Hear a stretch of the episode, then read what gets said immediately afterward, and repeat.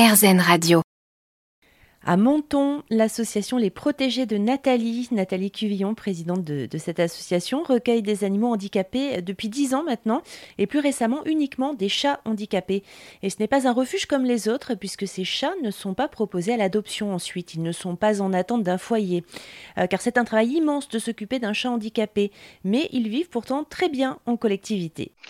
Alors, ils s'installent. Alors, chacun a effectivement dans la chatterie son petit espace qu'il s'est choisi et qu'il s'est approprié.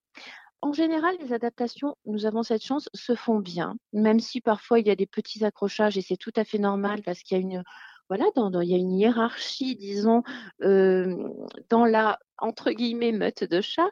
Chacun trouve sa place au final euh, et on a cette chance que ça se passe bien. Ça se fait naturellement. Ils ont assez d'espace pour justement ne pas être entassés les uns sur les autres et pouvoir avoir leur petit coin à eux et ensuite la collectivité. Là récemment, donc cela fait un petit moment que nous ne prenons plus de nouveaux pensionnaires parce que nous déménagions, donc nous avons un petit peu réduit au minimum l'effectif.